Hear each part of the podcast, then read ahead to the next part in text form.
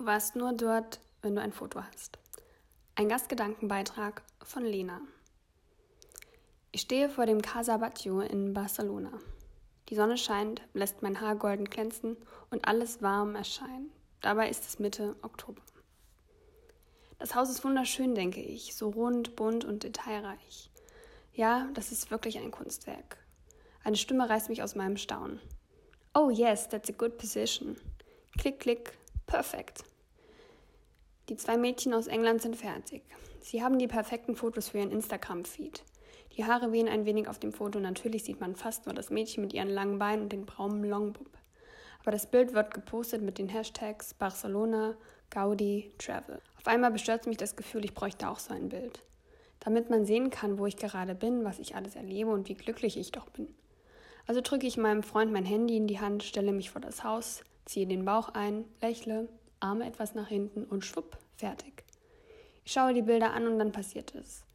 Scham kommt auf, mir wird warm und ich komme mir so dumm vor wie in der Schule, wenn ich keine Antwort wusste. Ich schäme mich für die Bilder, fahre in eine unbekannte Stadt, um sie mir anzuschauen, ihre Architektur zu bestaunen und ende damit, sinnlose Bilder zu machen, in denen ich das Hauptmotiv bin und die Kunst nur am Rand zu sehen ist, nur weil mir die zwei Mädchen das Gefühl geben, ich bräuchte auch so ein Bild.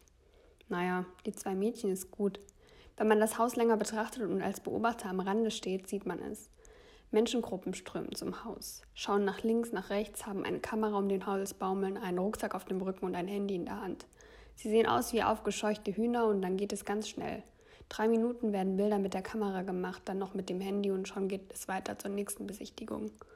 Oftmals noch mit einem Guide, der mit einem roten Regenschirm ununterbrochen in der Luft rumfuchtelt, als würde er Fliegen verscheuchen wollen, nur um sicherzugehen, dass auch keiner die Gruppe verliert. Ich stehe da und merke, wie das Gefühl von Charme langsam verschwindet, doch das bedrückende Gefühl, Fotos machen zu müssen, bleibt. Es zerrt an mir und lässt die Sonne verschwinden und Wolken in mein Gesicht auftauchen.